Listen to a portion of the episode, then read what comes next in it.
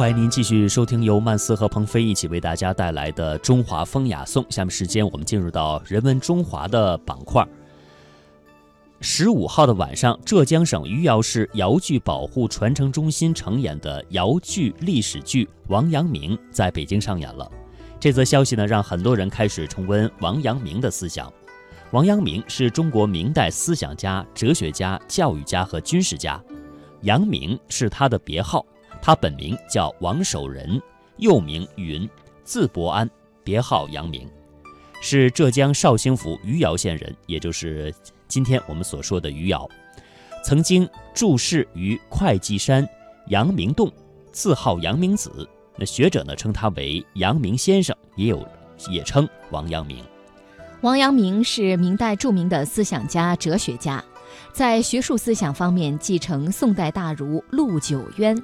以自己的体悟加以完善，形成了独具一格的心学体系。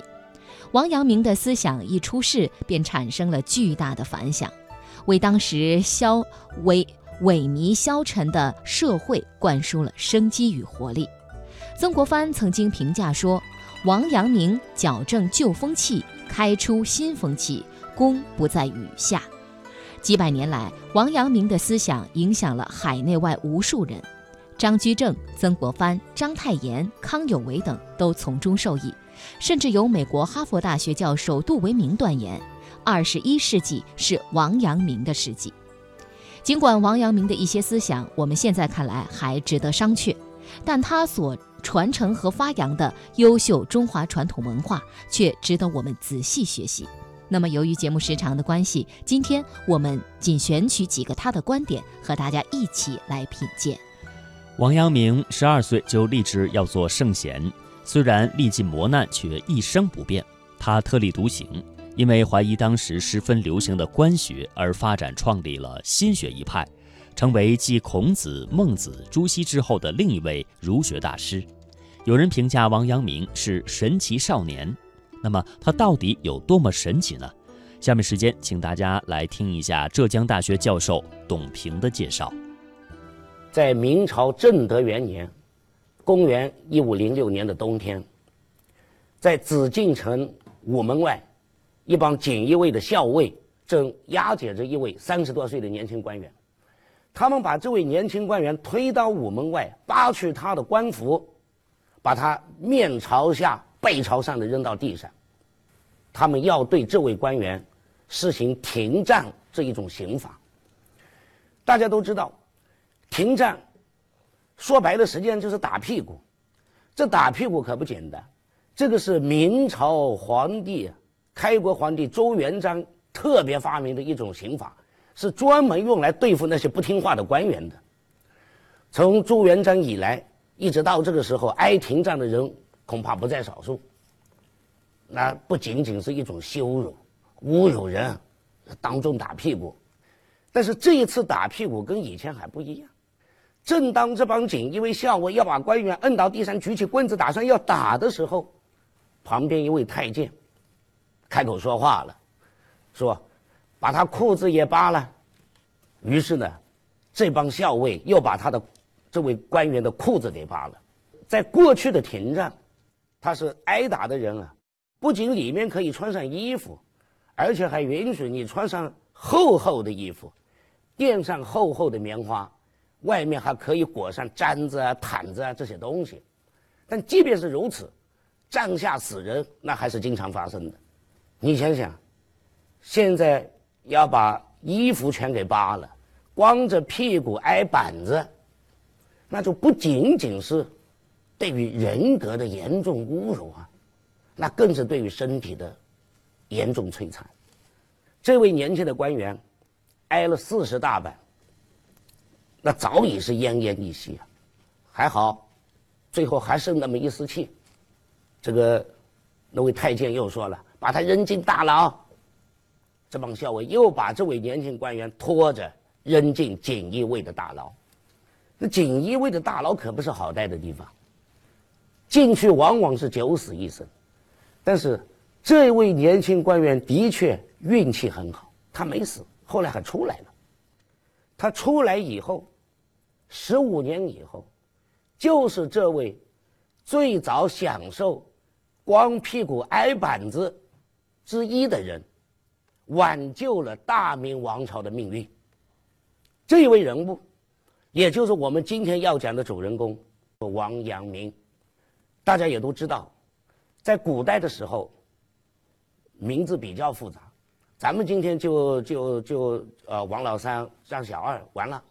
啊，古代有姓有名有字有号，我们这位主人公姓王，他的名叫做守仁，字叫做伯安，阳明是他的号，因为直呼其名是非常不恭敬的，所以古人都称他为阳明先生。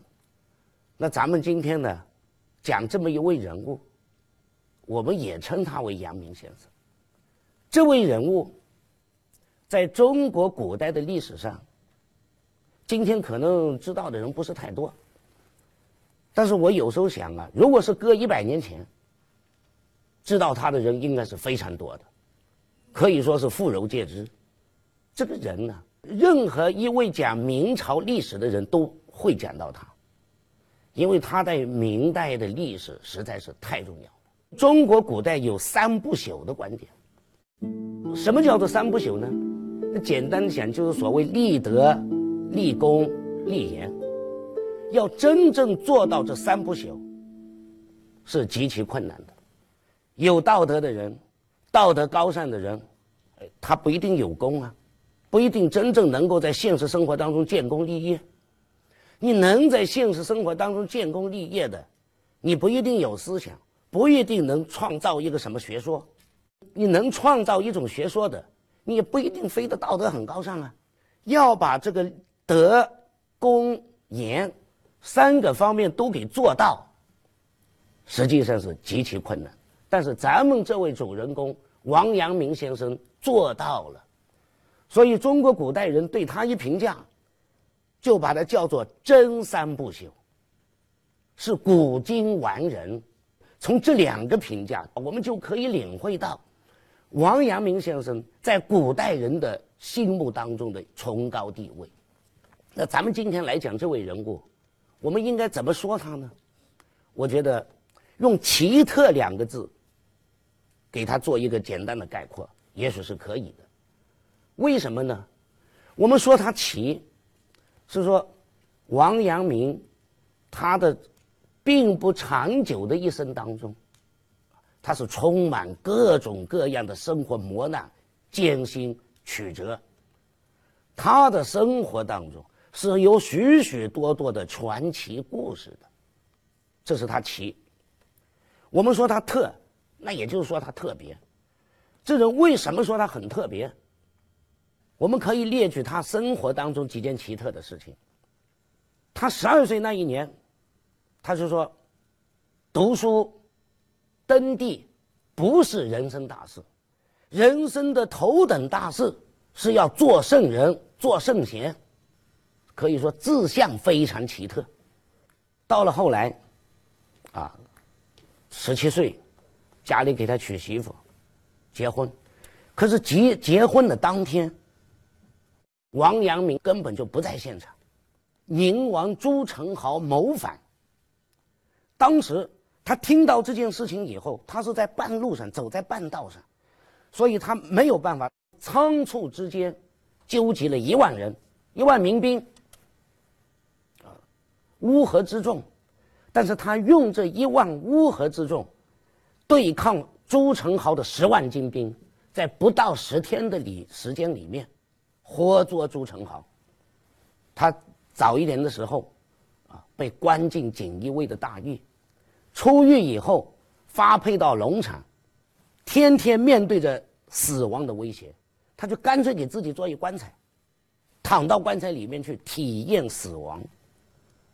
这行为很奇特，他是立德、立功、立言三不朽全包括了的人。如果从这个立言的方面来讲，那他创立了一种学说，我们通常把它叫做心学。在中国思想史上来说，他是继朱熹以后最伟大也是最重要的哲学家。到现在为止，人们仍然研究王守仁的思想，把这样子的一种研究叫做王学。这个王学在不仅仅在中国，在日本影响都非常大的。在历史上，以至于到现代以来，都有很多人去追寻王守仁的学说，按照王守仁的思想去生活、去工作。其中一个最著名的人物，应该是人民教育家陶行知。陶行知原来并不叫陶行知，他原来的名字叫做陶文俊。他接触到了王守仁的学说，接触到了王阳明的知行合一之说，大为钦佩，极极折折服，所以就给自己改了名，先改叫陶知行，后来又改陶行知。而且他还给自己发明了一个新字，就是把这个“知”和“行”搁一块儿了。我没法念那个字，非常形象的表达了“知行合一”这一个意思。所以你可想而知，阳明他对这个这个中国文化的影响啊，对这个各方面影响实际上是非常大的。从漠孤烟塞北到杏花春雨江南。从山水田园牧歌到金戈铁马阳关，诗心、诗情、诗意一直未走远。中华风雅颂。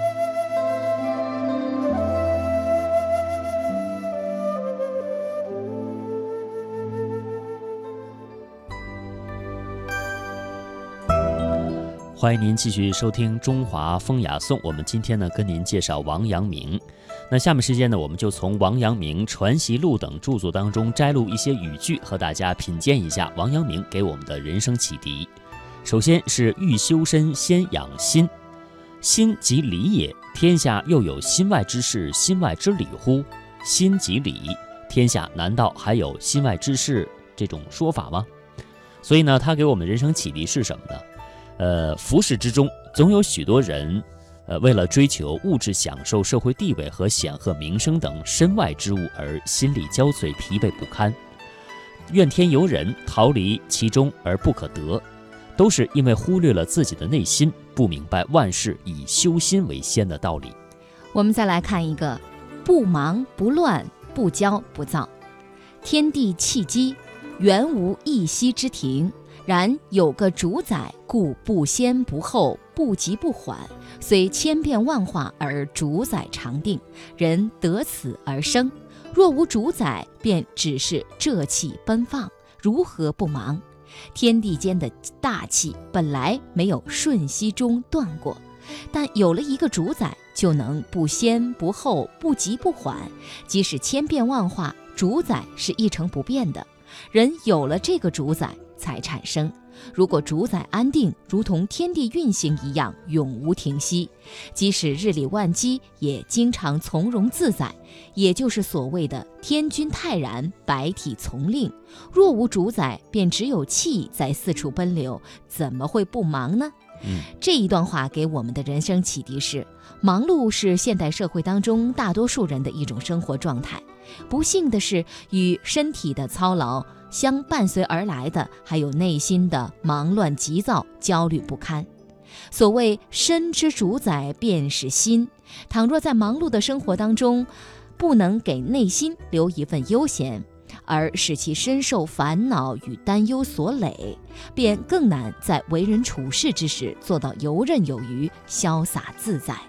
那么，关于王阳明的智慧呢？啊，他还体现在解决政治危机等方面。呃，有一个大家非常熟悉的安庆战况啊，当当时呢是危急关头，王阳明呢密谋了一场所谓的围魏救赵。这段故事体现了哪些王阳明的智慧呢？我们来听一下南京师范大学立波教授的介绍。王阳明首先先唬住了宁王之后，然后开始紧急向各省发出这个兵部之文，请他们派秦王之兵来，然后自己。让江西境内的各府县紧急组织义兵，然后让大家迅速向樟树镇啊，在这个地方汇合。最后汇合起来七八万人，人也不少。但是王阳明一看，哇，这都是乡兵游勇，啊，都不是都不成建制的，都是乱七八糟的。最后筛选下来，正式的官兵大概三万人不到，真正有战斗力的，兵不在多而在精，就这两万多人，不到三万人。然后，王阳明就出兵了。出兵往哪去呢？现在说是宁王已经正在攻打安庆，手下武文定就说：“啊，这个大人，我们是不是应该先救安庆啊？安庆一失，南京危矣。南京一失，宁王事已成，就大局就很难了。所以要先救安庆啊。”然后王阳明摇摇头：“我要去救安庆，必然怎么样？要越南康九江。”去救安庆，到时南康九江之敌，一旦封了我们的退路，这时候朱宸濠再回头夹攻，我军危矣。你看我们现在这两万多人，都不是久战之师，仓促啊组成的这个啊军团，根本很难敌这种前后夹击，信心就不足了。这个时候，应该去打什么呢？应该去打宁王的老窝南昌。所有人一听打南昌啊，南昌，你想朱宸濠在这密谋十年，这多难打。王阳明笑一笑，啊，三人自有妙计，是不是？南昌，你别看他样子，吓唬人，我自有办法。什么办法呢？攻心战。哎，你看王阳明一听朱宸濠反了之后，立刻用兵部咨文啊，然后使用反间计。使用间谍计，全打的是什么攻心战，所以玩的都是心跳，所以这个王阳明先派人秘密进入南昌城，到处张贴海报，说官军几十万啊，攻来南昌，然后宁王大势已去，弄得南昌城内大概留守的这一万多人人心惶惶，然后张树镇把官军集合起来，多做。战阵旗帜，啊，旗鼓啊，声势浩荡，杀奔南昌。尤其是在清理南昌外围南昌县的这个宁王的驻军的时候，王阳明以绝对优势，以秋风扫落叶之势，迅速扫灭南昌外围障碍，而且这个仗打得声势惊人，逃回去的人，你知道败了之后。要推卸自己的责任，都要把对方夸大到极致。这逃回南昌城的人，就把王阳明的啊这个官军说的跟天兵天将一样，人多的不得了，啊战斗力强到不得了。这看来都是秦王之师，这搞得南昌城内的守军人心惶惶。这时候宁王又不在，主力有进出，啊据说王阳明有二三十万人，这我们怎么守得住啊？再见，城里头到处都是招降海报，这时候已经人心惶惶。趁这个时候，王阳明于拂晓时分，决定对南昌城发起总攻。他总共就两万多人，对不对？他把这分成十三路兵马，啊，面对昌南昌七个门，都是两路夹攻一门，基本上，这样显得什么呢？显得声势浩大。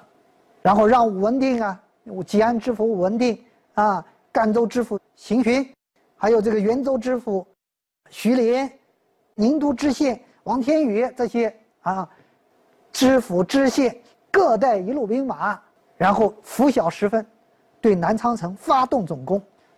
结果南昌城守军根本略略抵抗了一下，再碰到武文定这种啊凶悍的人，迅速怎么样逃跑，开始逃跑，然后文定破城而入。第一个进城的文定一破城门，南昌七门尽破，南昌立刻就被王阳明拿下来了。